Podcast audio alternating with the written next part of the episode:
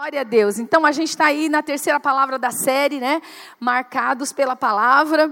E eu quero só relembrar com você, né? Pastor Davi falou sobre como Deus se revelou através da sua palavra.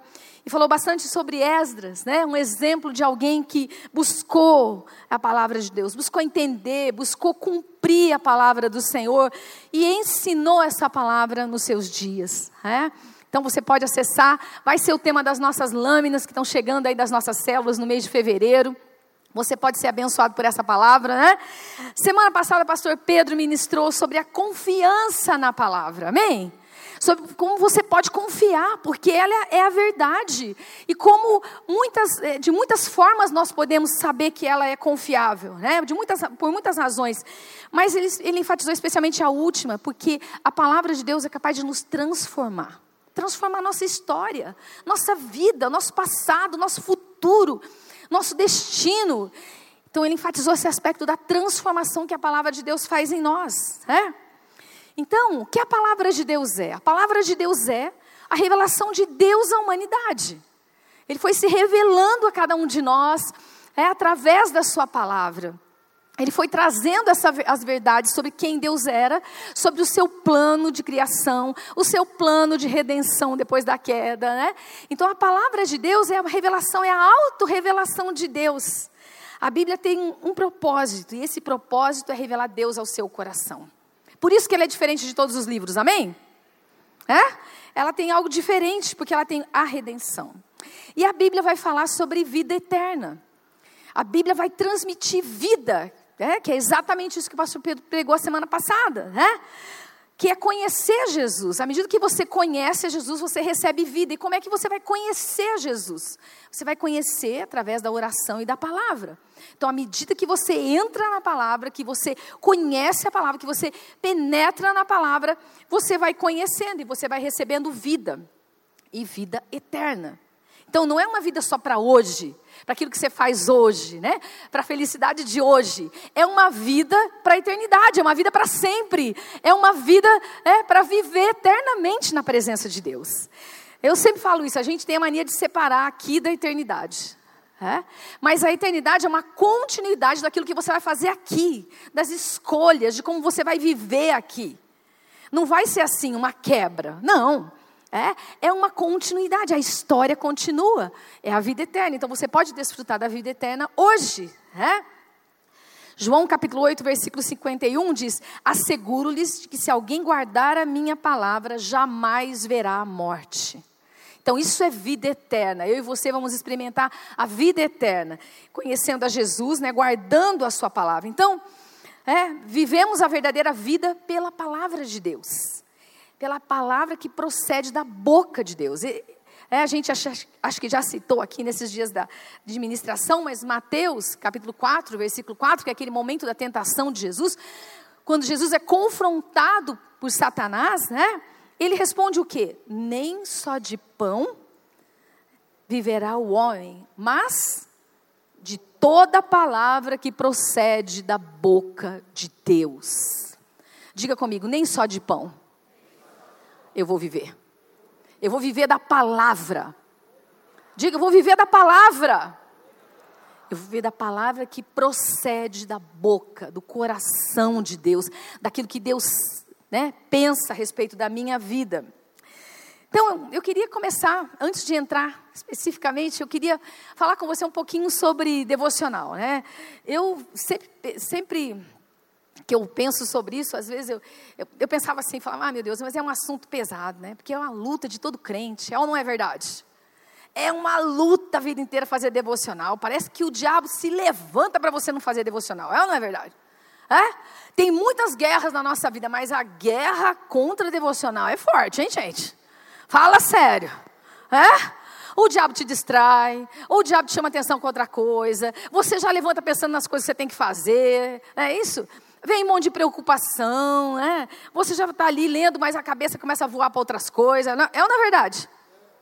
Ah, isso é comum, acontece, né? Porque ele está empenhado em destruir você, em roubar de você esse tempo, né?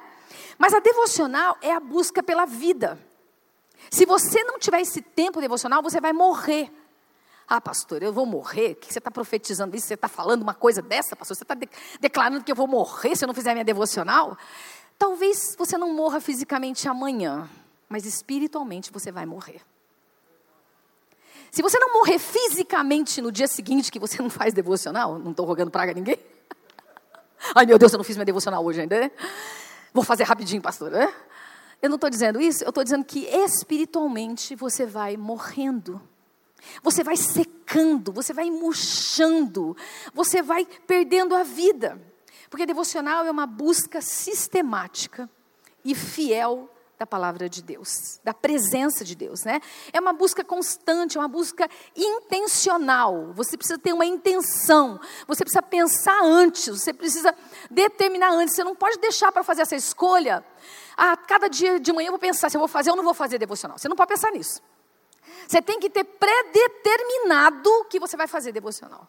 Você tem que ter predeterminado o que você vai fazer, tá? Então, eu vou falar sobre os benefícios da palavra de Deus, mas antes eu quero continuar falando aqui um pouquinho da devocional. E eu quero deixar algumas dicas para você. E eu, se fosse você, anotava essas dicas, né? Essas dicas tão, são parte de, um, de uma das aulas da nossa, do Ina College, né? Dos estudos da Bíblia, que a gente, que eu ajudo a ministrar. E aí eu, a gente, eu fiz um resuminho de algumas coisas importantes que eu vejo ali. Então você está convidado para fazer parte da escola, né? Um dos módulos é a respeito de conhecer a palavra de Deus, sobre estudar a palavra de Deus. Então, eu quero deixar resumir algumas dicas para você sobre o seu tempo devocional em relação à palavra. Eu não vou falar sobre oração, eu estou falando da palavra, tá bom, gente? Quem está comigo aí essa manhã? Estamos junto? Vamos lá? Então, primeiro você precisa ter um plano. Você precisa ter um objetivo na sua devocional. Se você não tem um plano, não tem objetivo, você não vai chegar em lugar nenhum. É ou não é verdade? É? Quem não tem objetivo na vida não chega em lugar nenhum, porque não está planejando nada, não está buscando nada, não está empenhado em nada. Então, com isso, deixa eu deixar essa dica aí, dentro dessa dica aí, continuando. Você não pode ler a Bíblia picado. Você não pode ler a Bíblia como se fosse você, como se você estivesse lendo sorte. Sabe quando você abre a Bíblia? Ups, vamos ver o que Deus tem para mim. Uh, e põe o dedo no versículo e tum, e resolve vai ler aquele versículo. Eu não sei, eu não era crente e eu não saía de casa sem ler o horóscopo. E aí, quem já fez isso na vida? Eu li o horóscopo, irmão. Li o horóscopo para saber como ia ser meu dia. É? E todo mundo que tinha nascido em setembro lia a mesma coisa. E o dia deles devia ser tudo igual ao meu. Será? Ai, meu pai, né? Mas enfim. Eu ficava pensando, né? E às vezes a gente tem essa, essa ideia sobre a Bíblia. A gente acha que é, eu preciso ler alguma coisa para dizer como vai ser meu dia, mas não é assim que você vai ler a Bíblia. Você precisa ter um objetivo, você precisa ter um plano, você precisa desejar alguma coisa. Deus tinha um objetivo quando ele escreveu a Bíblia. E se ele tinha um objetivo, você precisa entender qual era o objetivo de Deus quando ele escreveu a Bíblia. Para você entender o que Deus pensava e entender o que estava no coração de Deus, para você receber isso. Então, por exemplo, escolha fazer a devocional como a gente está fazendo, por exemplo, com três capítulos por dia.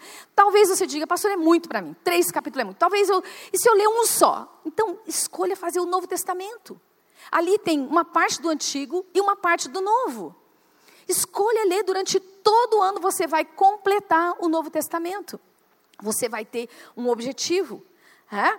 Você pode escolher por vários tipos de métodos. Você pode escolher ler uma leitura cronológica, uma leitura por personagens. O ano passado a nossa leitura bíblica era por personagens. A gente estava conhecendo os personagens da palavra de Deus. Você precisa ter um método, você precisa ter um, um, é, uma maneira, uma forma de você seguir que traga para você a ideia de que eu consigo medir o quanto eu fiz e o quanto eu não fiz. É? Então, você pode escolher pelo gênero literário. Ah, eu vou ler só as cartas de Paulo. Ah, eu vou ler só poesia, os salmos, provérbios. Escolha, escolha um método, escolha uma maneira. Segunda dica, compartilhe. Compartilhe essa devocional com alguém. Compartilhe com seu marido, compartilhe com quem está na sua célula. Escolha como célula fazer uma devocional. Desafie as pessoas da sua célula. Gente, vamos fazer uma leitura junto? Vamos fazer alguma coisa junto? Vamos ler, essa, vamos ler juntos é, é, isso aqui na Bíblia? E aí a gente vai compartilhar, a gente vai falar sobre o que a gente está lendo. Deixa eu falar uma coisa para você. Prestação de contas é bênção para você e para mim. Prestação de contas motiva a gente. Prestação de conta nos, nos encoraja. Prestação de conta nos disciplina, nos ajuda a pensar que eu quero chegar naquilo, eu quero chegar, eu quero estar junto. Eu sei de célula que faz isso há, já há muito tempo, né? A célula da Silmara do Neto, eu sei que eles leem a Bíblia já há muito tempo juntos como célula.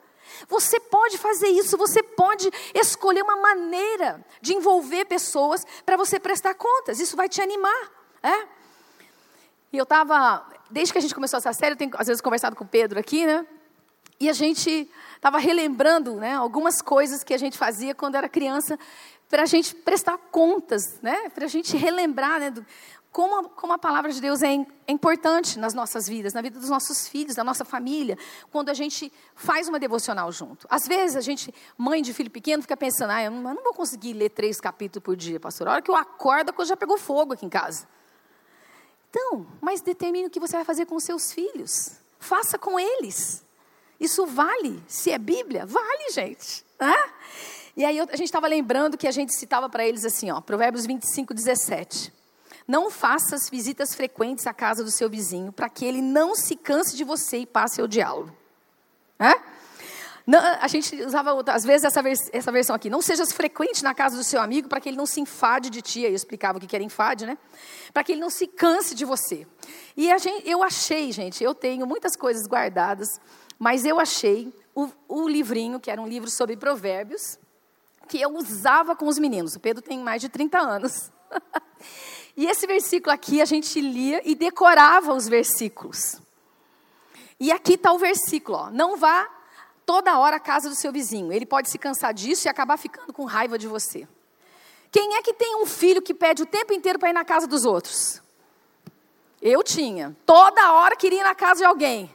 Todo final de semana tinha que ir na casa de alguém. Toda hora. Gente, esse é um excelente versículo para ser decorado. É um excelente versículo para você compartilhar.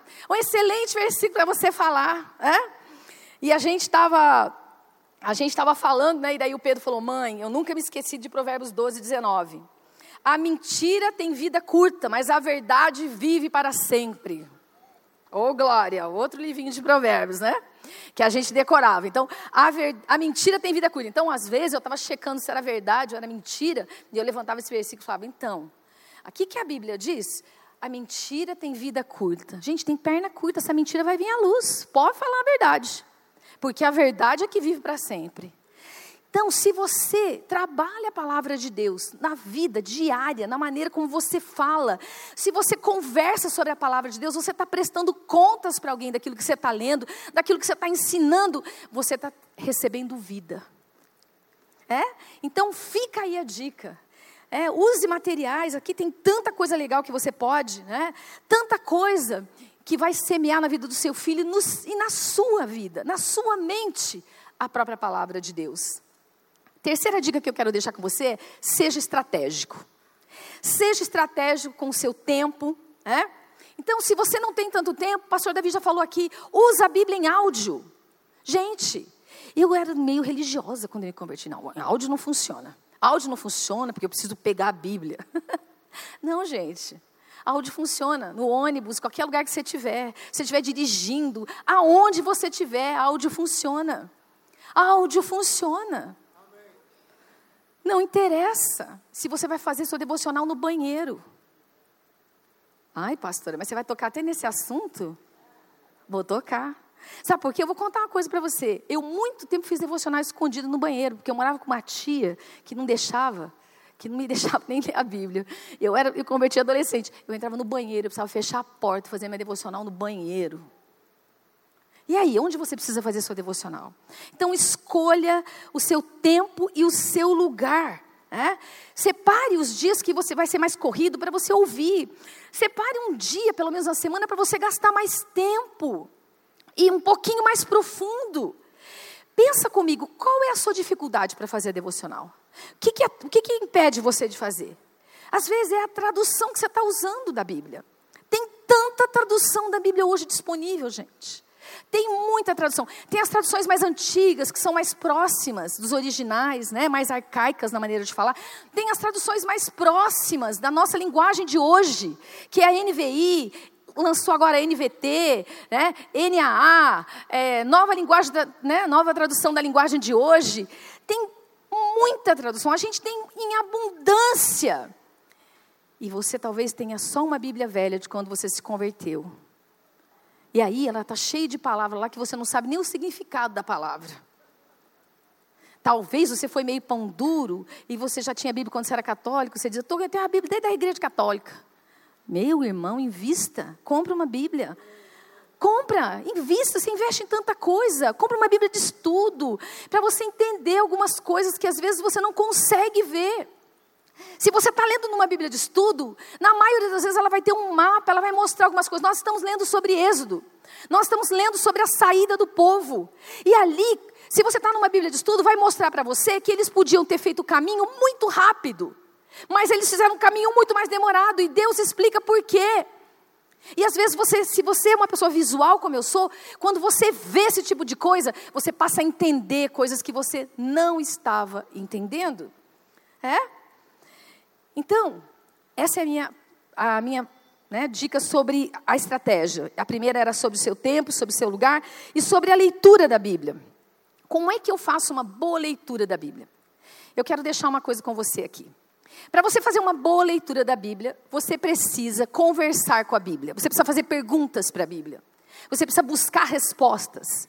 E existe três perguntas chaves para você fazer para um texto quando você está lendo. Senão você vai ler, ler, ler e você não vai entender nada, nada do que você leu. Nada vai penetrar no seu coração. Nada vai tocar você se você não fizer essas perguntas. E a primeira pergunta é: qual a verdade? Qual o princípio bíblico tem aqui dentro?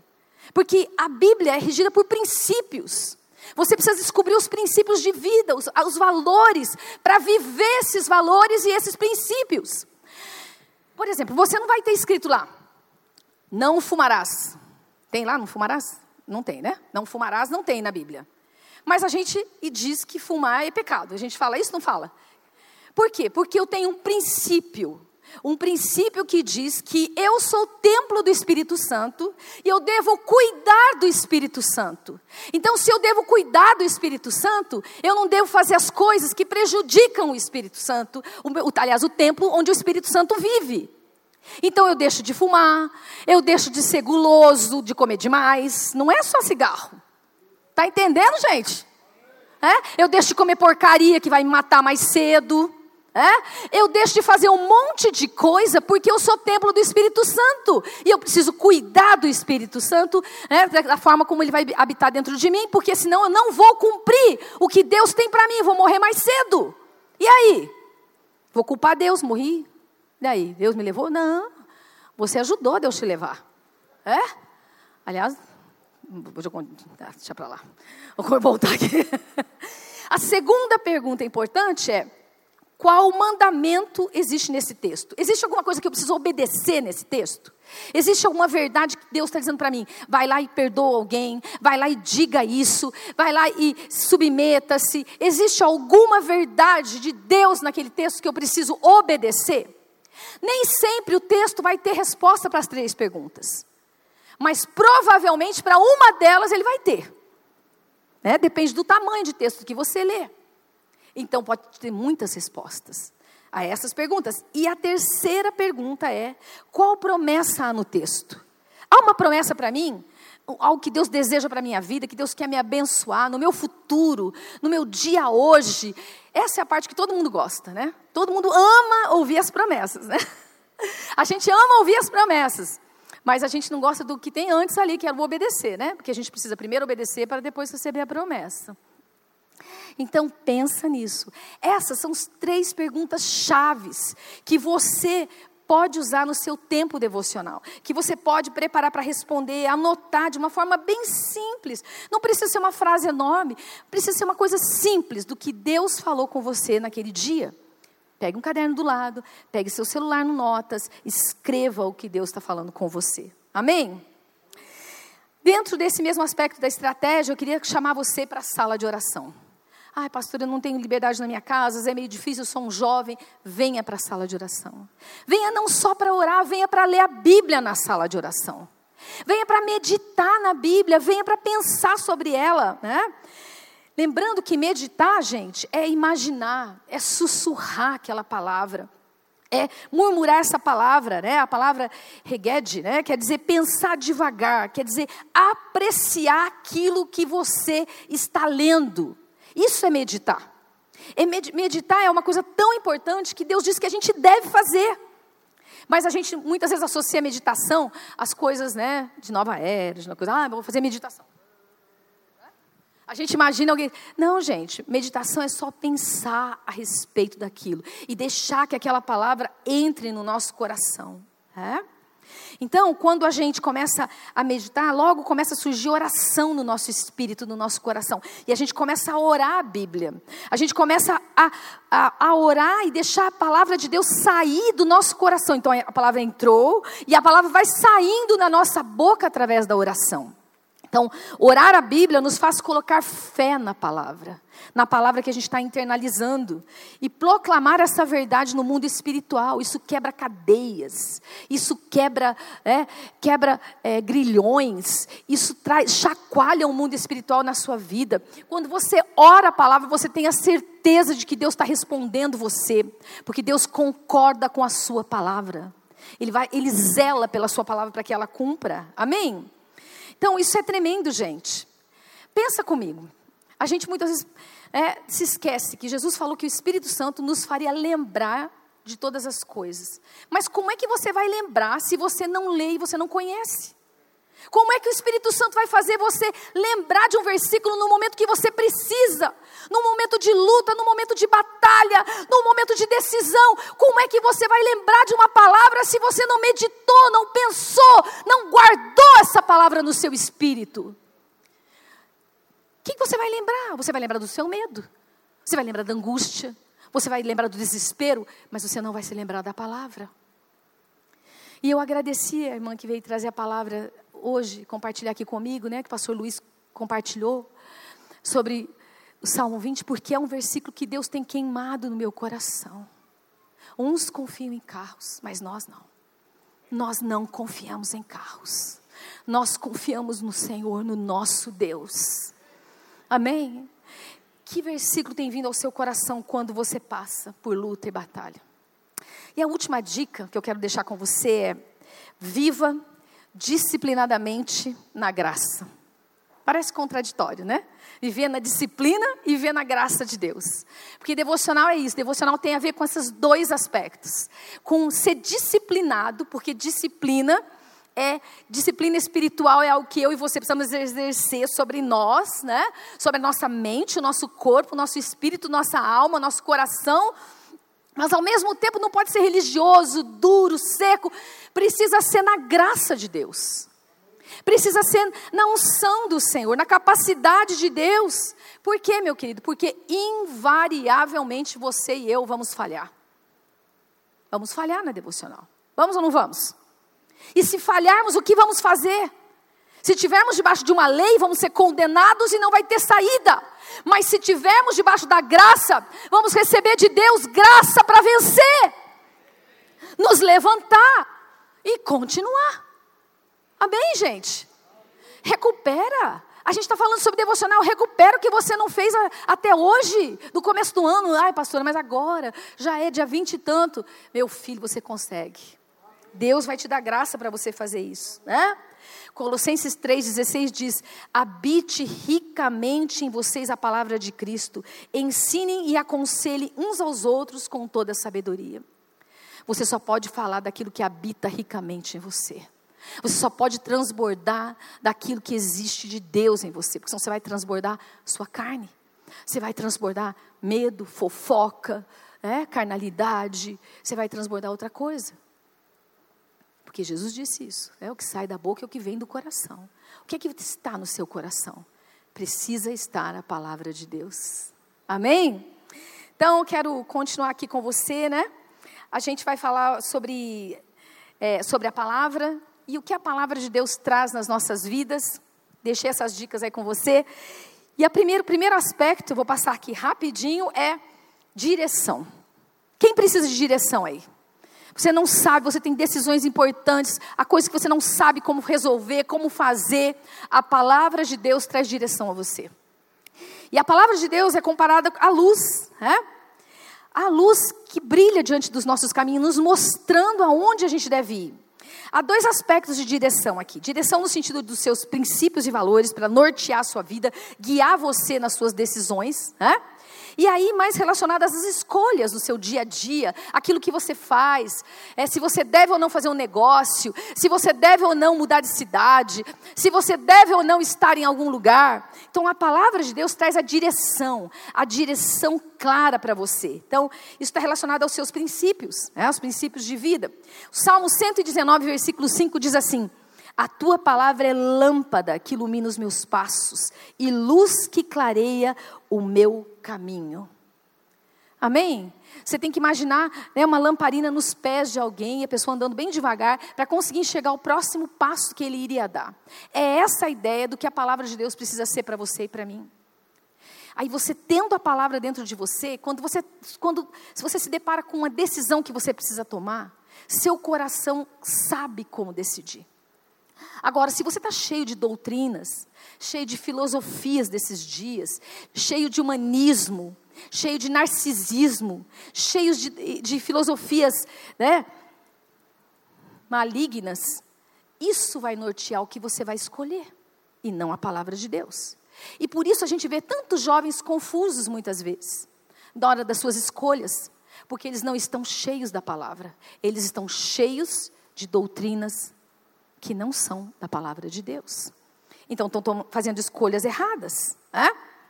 Salmo 119, 130 diz assim: A explicação das tuas palavras ilumina e dá discernimento aos inexperientes. Traz discernimento para você ver além do que você está vendo. O discernimento é você entender uma coisa que, você está, que está diante de você para além do que você está vendo naturalmente. É você perceber motivações, você perceber o que está escondido, você perceber o que existe que você não pode ver naturalmente, mas você perceber pela palavra de Deus. Deus vai revelar a você. Né? Eu queria deixar com você um, um estudo, bem rapidinho, assim, não vou deixar o estudo todo, lógico, vou deixar só as dicas aqui desse estudo. Porque muitas pessoas nos perguntam sobre isso. Elas estão diante de uma decisão e elas não sabem como decidir uma coisa. E a gente gosta, o pastor Davi gosta muito desse estudo, eu também, né? Chama-se Sete Luzes para Tomada de Decisões. Sete aspectos que você precisa considerar quando você vai tomar uma decisão na sua vida. E esse estudo é do pastor Ralph Mahoney, né? E é um estudo bem antigo, interessante, mas eu vou colocar aí para você, ó. E ele tem uma ordem, e é exatamente essa ordem que você precisa seguir. Mas a primeiro, primeira coisa que você deve considerar quando você vai tomar uma decisão importante é a convicção interior. É o testemunho do Espírito Santo dentro de você. Uma certeza de que aquilo procede do Senhor, no seu coração. O segundo aspecto é a confirmação nas Escrituras. Deus não vai pedir para você fazer nada, diga comigo, nada, que infrinja a palavra de Deus. Então, se você está em dúvida se você se separa do seu marido, saiba que isso é contra o que está na palavra de Deus. Então, isso não tem bênção do Senhor. Entende o que eu quero dizer? Se você está em dúvida se você deve ir para a cama ou não com alguém, isso é contra um princípio da palavra de Deus. Não tem nem que orar a respeito disso, tá, gente? É? Então, confirmação nas Escrituras. Confirmação profética. É? De alguém que você honra e que você reconhecidamente vê é o profético de Deus na vida daquela pessoa. Você pode pedir para Deus trazer essa confirmação profética. Quarto aspecto, conselhos sábios. Submeta-se ao seu líder, aos seus pais, à sua esposa, ao seu marido. Traga aquela decisão sobre o que você está pensando sobre toda a sua família, ore a respeito disso, ouça os conselhos, ouça as ponderações, ouça as perguntas que essas pessoas vão te fazer. Quarto aspecto né, é o conselho sábios. Vamos lá, põe lá o próximo para mim. Quinto, né, evidências das circunstâncias. As circunstâncias também vão confirmando ou não para você. Vão abrindo portas, fechando portas, vão mostrando para você que aquilo é realmente a vontade de Deus para sua vida ou não. Né? A paz de Deus no seu coração é diferente da convicção do primeiro lá, porque a paz de Deus é um descanso. É quando você já tomou ou está tomando passo e aquilo traz, você está vivendo na paz, você está sentindo aquele descanso de Deus no seu espírito. Por fim, a provisão de Deus. Nem sempre a provisão aparece, né? Por isso ela é a última. Às vezes você tem que tomar decisões que você não tem a provisão de Deus, mas Deus vai te honrar se você fizer aquela decisão. É ou não é verdade? Amém? Então pondere esses sete aspectos aqui, mas veja que a palavra de Deus está bem no alto. Porque é importante que você considere conhecimento da palavra de Deus sobre a sua vida. Né? Salmo 19, 7 diz assim: A lei do Senhor é perfeita e revigora a alma. Os testemunhos do Senhor são dignos de confiança e tornam sábios os inexperientes. Os preceitos do Senhor são justos e nos dão alegria ao coração. Os mandamentos do Senhor são límpidos, outra tradução diz são puros e trazem luz aos olhos. E aqui a gente já está indo para o próximo passo, né? Eu quero continuar o texto, mas o, o segundo aspecto que eu, que eu quero é, compartilhar com você hoje. Seguindo adiante aí, versículo 9: O temor do Senhor é puro e dura para sempre. As ordenanças do Senhor são verdadeiras Todas elas justas, são mais desejáveis do que o ouro, do que o ouro puro. São mais doces do que o mel, do que as gotas do favo. Por elas o teu servo é divertido e há uma grande recompensa em obedecê-los. Quem pode discernir os próprios erros? Absolve-me dos que desconheço. É? Salmo 19. E aí a gente entra no segundo ponto que eu quero compartilhar, que é a palavra de Deus traz pureza às nossas vidas, ela nos purifica, né?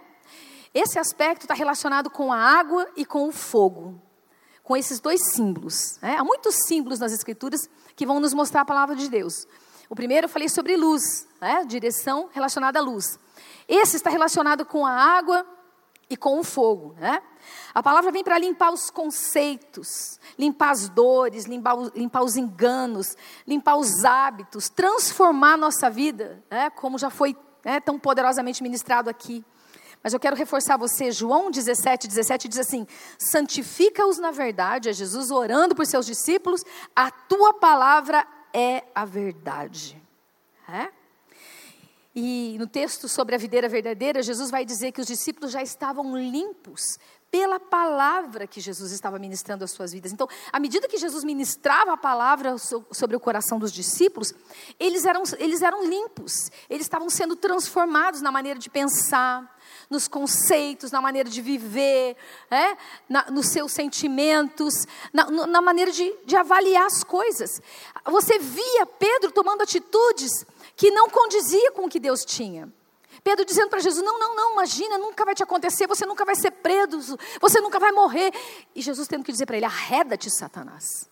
Então, dentro do coração, da mente de Pedro, havia conceitos que não eram conceitos da palavra de Deus. Então, eu quero ir para João 15, diz: permaneçam em mim e eu permanecerei em vocês. Versículo 4.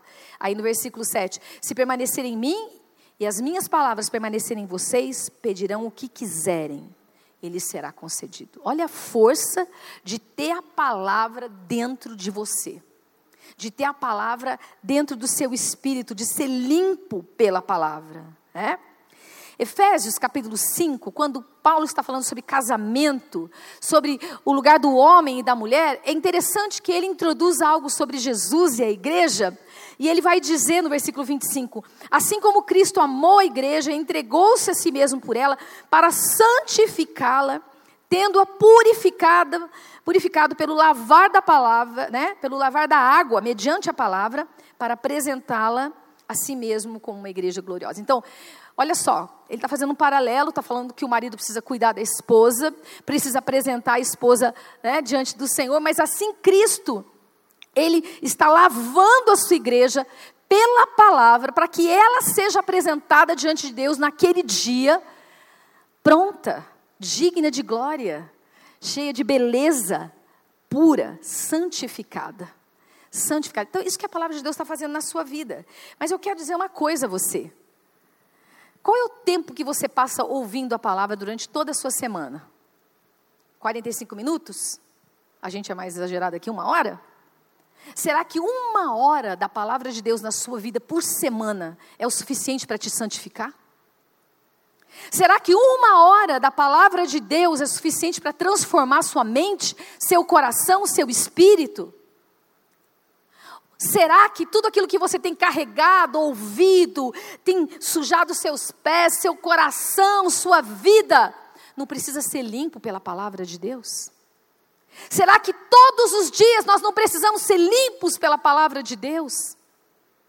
Será que sentimentos, situações que nós vivemos, pensamentos não grudam no nosso coração e a gente precisa deixar aquilo pela palavra de Deus? O Espírito Santo está te perguntando: será que na sua jornada você não precisa deixar que a palavra de Deus te lave um pouco mais do que tem te lavado? Porque às vezes nós nos achamos tão bons e o orgulho nos cega.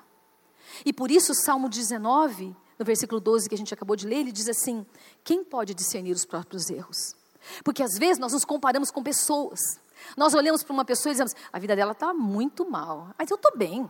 Ô, pastor, eu estou bem. Estou bem, eu estou indo na igreja. Olha como Deus está me abençoando. Eu estou bem.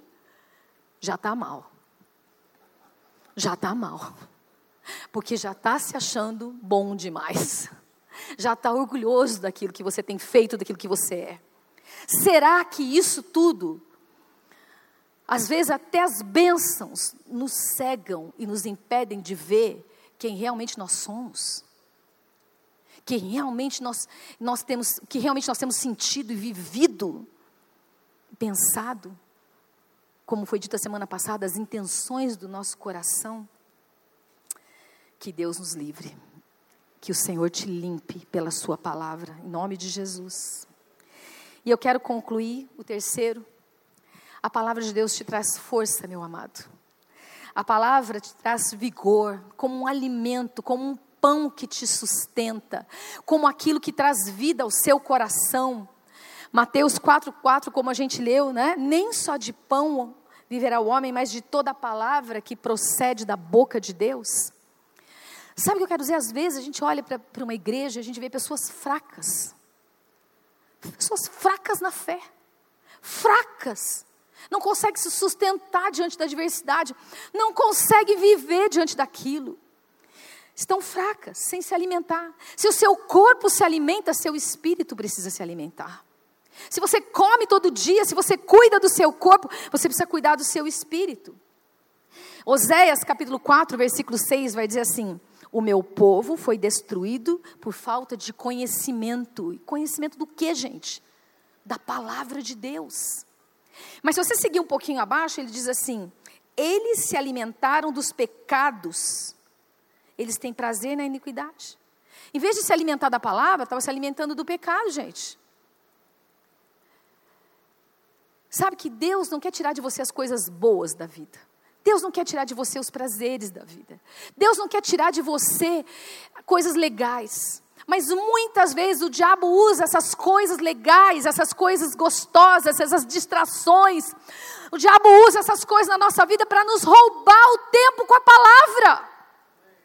Porque hoje a gente tem tempo para celular, a gente tem tempo para Instagram, a gente tem tempo para ver, ver série, a gente tem tempo para fazer isso, a gente tem tempo para fazer esporte, fazer academia, fazer um monte de coisa, mas não tem tempo para a palavra.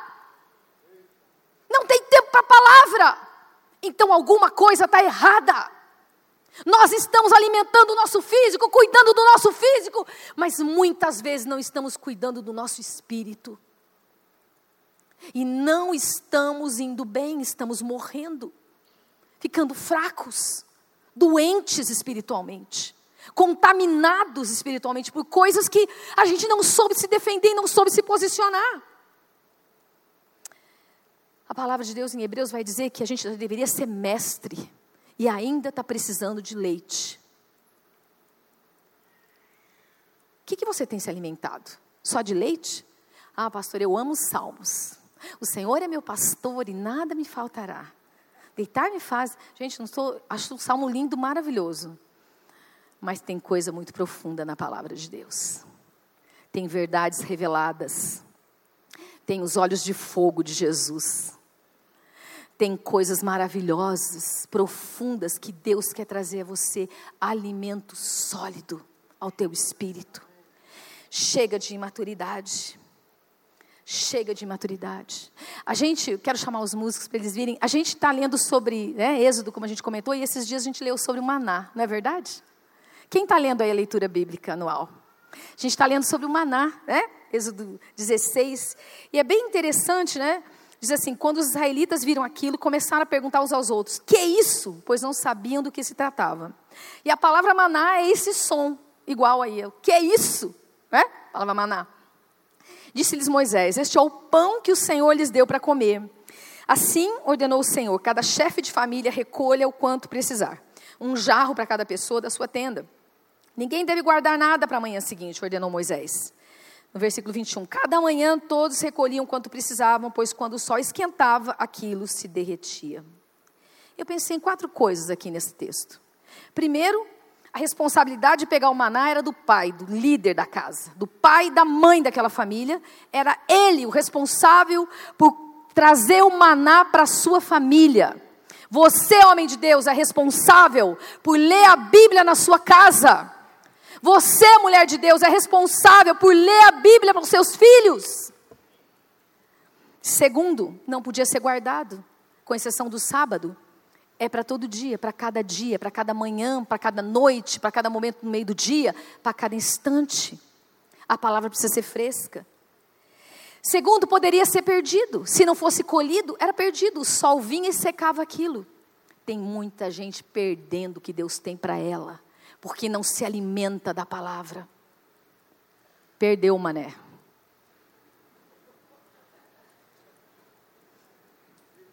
Literalmente. O que é isso? É o som da palavra maná. Deus quer maravilhar o seu coração. Quando você lê e você olhar as escrituras, seu coração vai ficar olhando e pensando: meu Deus, o que é isso? Como que eu nunca li isso na palavra de Deus? Como que eu nunca entendi isso na palavra de Deus? Como Deus tem isso para mim, para você? Olha, meu Deus, que promessa maravilhosa! Jesus dizendo: Eu sou o pão do céu, eu sou o pão da vida. Os pais comeram do maná, mas eu estou aqui para alimentar você com vida e vida em abundância. Eu tenho pão para você, a minha palavra é pão da vida para você.